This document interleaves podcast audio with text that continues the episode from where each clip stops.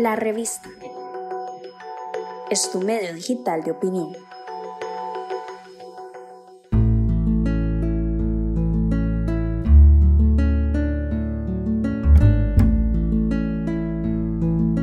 La revista le rinde homenaje al poeta Isaac Felipe Azofeifa en conmemoración de los 111 años de su natalicio. Isaac Felipe Azofeifa Bolaños es, sin lugar a dudas, una de las figuras más importantes de la cultura costarricense de todo el siglo XX, no solo por la dimensión poética de su personalidad, sino por su condición de formador humanista, de maestro de cientos de costarricenses que recibieron el legado de su conocimiento en el campo de la educación y como complemento de todo lo anterior, fue un poeta que se destacó como un hombre de ideas, como un hombre que luchó por las más nobles causas sociales, como un destacado y verdadero intelectual cívico.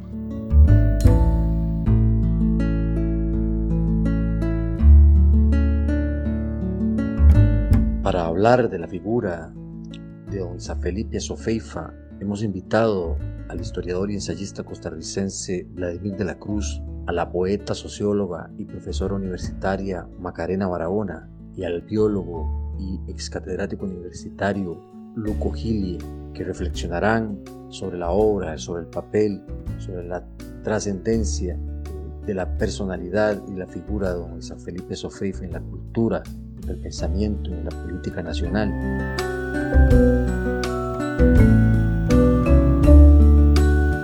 El historiador y ensayista costarricense Vladimir de la Cruz reflexiona en torno a la figura de don San Felipe Sofeifa como poeta, intelectual cívico, como político y ese gran humanista que fue. Nos habla de su viaje a Chile para estudiar en el Instituto Pedagógico y de su retorno al país donde se incorpora como docente en el Liceo de Costa Rica. Nos habla de su papel como fundador del Centro de Estudios para los Problemas Nacionales y su labor como articulista en la revista Surco, en la que participan los intelectuales más importantes de la época. Nos refiere su destacada participación en la reforma a los estudios generales en la década del 60 donde la realidad nacional se convierte en el centro de interés académico y se profundiza en el estudio del pensamiento occidental. Nos rememora sus días como embajador en Chile y su solidaridad con el pueblo chileno. Nos habla de las luchas estudiantiles, su defensa de la autonomía universitaria, su posición anticolonialista. Reflexiona acerca de su papel como un humanista comprometido con una sociedad más justa y próspera.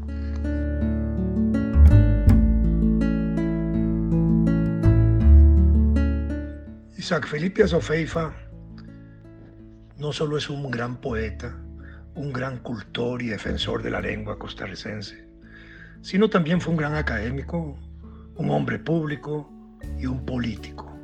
Y sobre todas las cosas fue un gran humanista.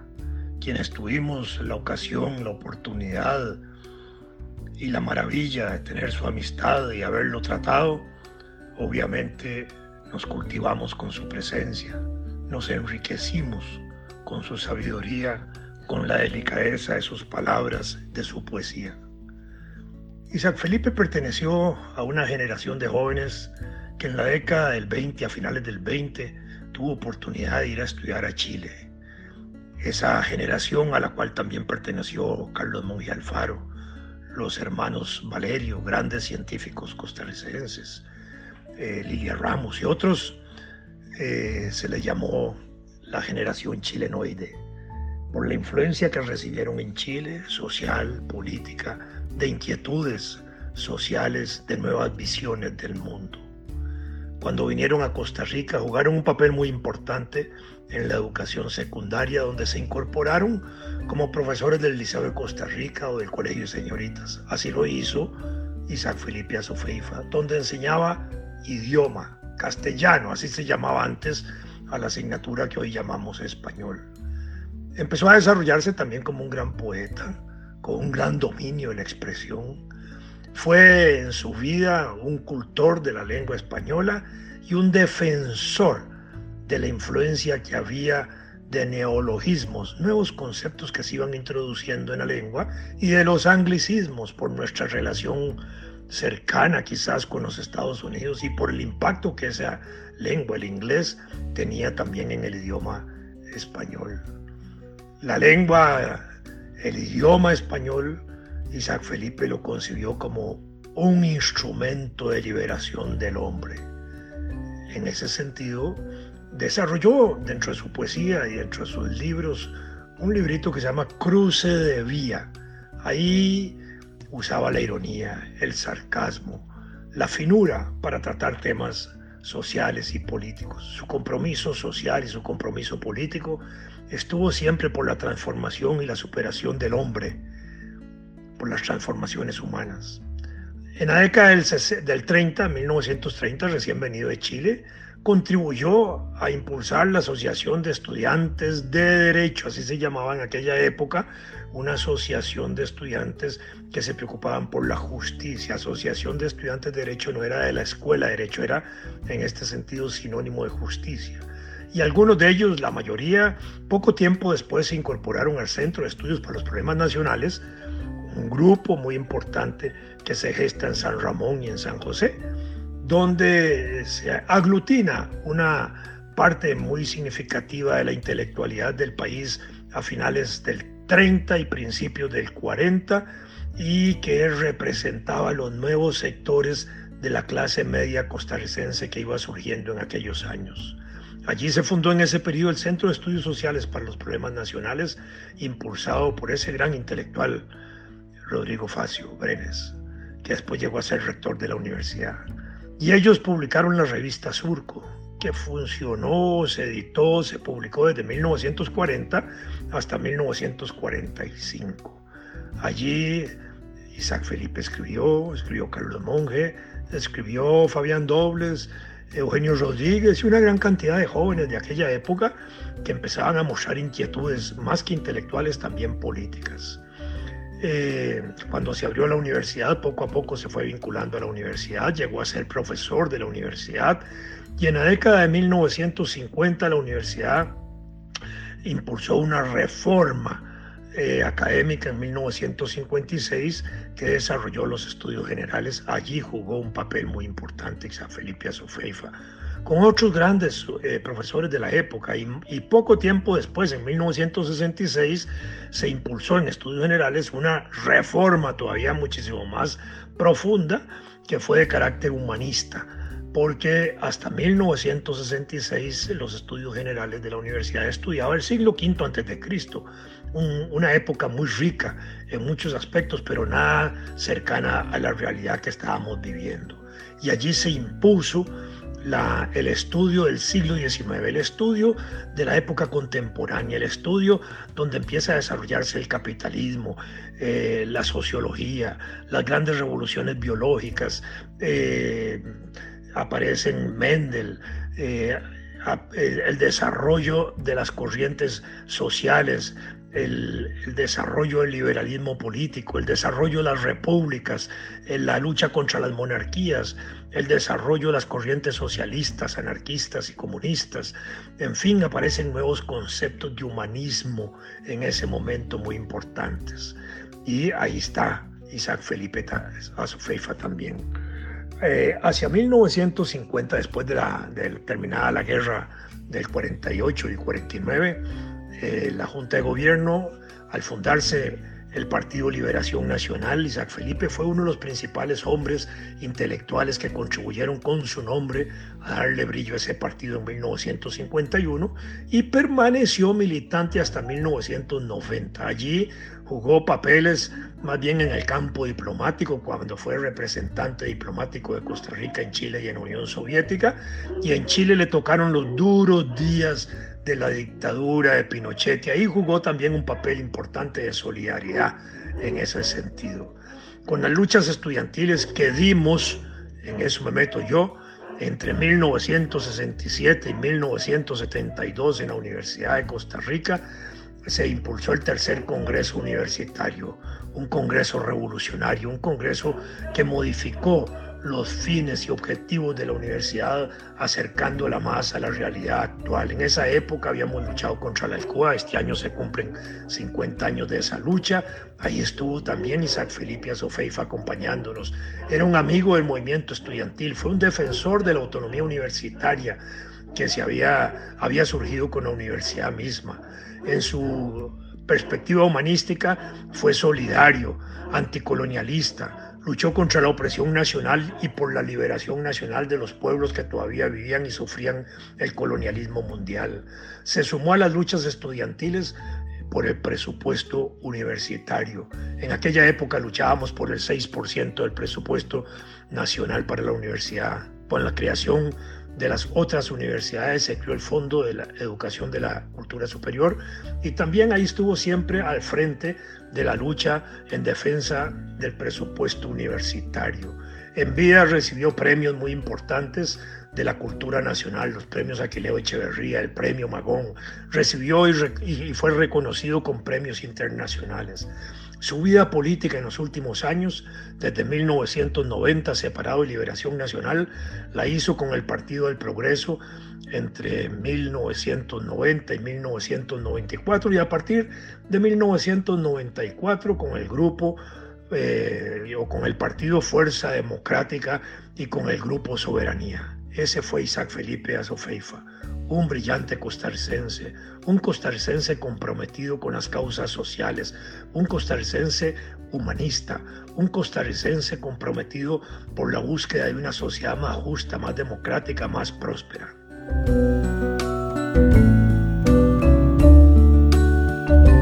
La poeta, socióloga y profesora universitaria Macarena Barahona a partir de la lectura de dos textos poéticos de Isaac Felipe Sofeifa, le rinde un sentido homenaje también poético a un maestro, a un hombre de cuyas palabras nacen nuevos poemas, a ese largo poema que fue el poeta que nos acompañó durante casi un siglo. También hace mención al papel de don Isaac Felipe como ensayista lúcido, que nos descubre y nos devela como esa isla que somos. La poesía parafraseando con respeto y cariño para don Isaac Felipe Azofeifa. La poesía es la medida de lo que vivimos y conocemos, el paraíso perdido que anhelamos, los caminos de los verbos en que recuperamos lenta, gozosamente, como el ruido del camino de las pequeñas piedras que empujamos, las metáforas, los enigmas, la música, las palabras, en este cadencioso andar a través de la lectura de un poeta. Yo soy, me llaman, soy, me digo, Isaac Felipe nacido en Santo Domingo, una ciudad en medio del campo, una vieja ciudad fuera del tiempo, donde los años antes se medían por cosechas y ahora solo están las campanadas de las iglesias y las golondrinas un largo poema que desde inicios de siglo nos acompaña, una larga, fructífera vida de un poeta, un maestro, un hombre de cuyas palabras y amor nacen nuevos poemas, porque el poema es un río que lleva desbocado a los cauces de otras almas y nace y no empieza como un milagro, como la luz que se revela y de pronto deslumbra, ciega, como un ángel.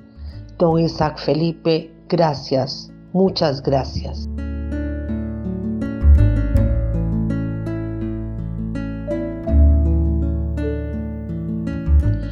A finales de abril de 1997 le hicimos un, homenaje en la Escuela de Estudios Generales y se develó un hermoso retrato de don Fernando Soto Harrison, que hoy nos acompaña a las oficinas administrativas.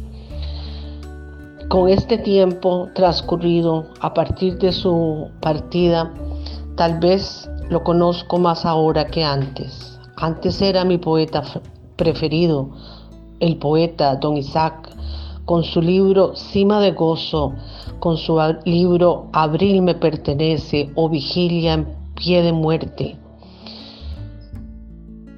Sin embargo, eh, en este tiempo he logrado tener una visión más integral de lo que fue la vida de don Isaac Felipe a través de sus ensayos recogidos en el libro La isla que somos y otros ensayos.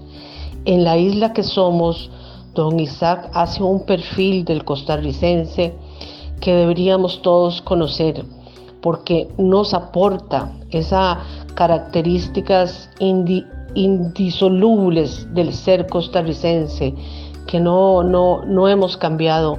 Hemos vivido siempre pensando que no tenemos fronteras, que no tenemos pueblos alrededor, que somos exactamente una isla.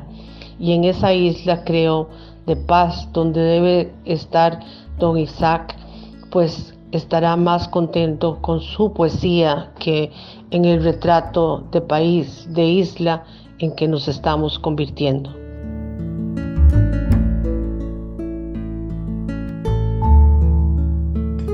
El biólogo y catedrático universitario Luco Gilie habla de la figura de Isaac Felipe para paso siguiente leer el poema Exterminio donde el autor recurre a la metáfora de la creación bíblica para expresar su amor a las especies y a la naturaleza, pero también el que denuncia con penetrante lucidez la degradación de la naturaleza por el ser humano, su manía por extraer y dilapidar sin límite de suma las vidas de las especies y de los seres vivos. Gilie connota a Isaac Felipe como un oráculo, como un anticipador, como un vaticinador de la debacle ambiental contemporánea, y no se equivoca. Nombre es Luco Gilie y aunque soy biólogo, siempre he leído bastante poesía, tengo mis poemarios, mis colecciones y uno de los poemas que siempre he tenido conmigo es uno intitulado Exterminio de don Isaac Felipe Azufeifa. Da la casualidad de que yo vivo en San Pablo de Heredia y justamente a 10 minutos de mi casa está el centro de Santo Domingo de Heredia y fue ahí donde, nació don Isaac Felipe Azofeifa, hace 111 años, un 11 de abril. Por fortuna para Costa Rica, don Isaac Felipe vivió 97 años y partió en 1997, casi a punto de cumplir 97 años. Extraordinario poeta, magnífico profesor universitario, diplomático, político, este sabio hombre en gran medida se anticipó a lo que estamos enfrentando hoy en este poema, de manera que actuó como un oráculo, como un anticipador, con un tono profético, para decirnos palabras muy certeras que quiero compartir con ustedes a continuación. Repito, el poema se llama Exterminio y dice así. Con la palabra fue creada la vida del mundo. En aquel tiempo el hombre marchaba entre los animales y las cosas, confiado y alegre, y todos le respondían con signos de paz y contento, hasta que un día empezó el hombre a destruir la vida todo se fue quedando mudo, con silencio de muerte. ¿Dónde, desde entonces, la voz del viento en los árboles, la sílaba musical de los pájaros, la lengua innumerable del mar? ¿Quién puede aprender el idioma de los delfines? ¿Y qué es ahora lo que avisan las ballenas mientras viajan? El hombre ha perdido su comunicación con la vida y ha escogido la muerte. Construyó un mundo hermético y declaró la guerra a cuanto vive desde el pequeño gorrión al águila, desde el caracol a la ballena, para saciarse por placer o provecho. El silencio de la vida se extiende en derredor del hombre y dentro de sí mismo, de su alma. Oh profundo terror, es la mudez de Dios, que no va a decir de nuevo como en el quinto día, creced y multiplicaos y henchid las aguas del mar y multiplíquense las aves sobre la tierra. Oh profundo terror, porque en verdad el hombre ha escogido la muerte.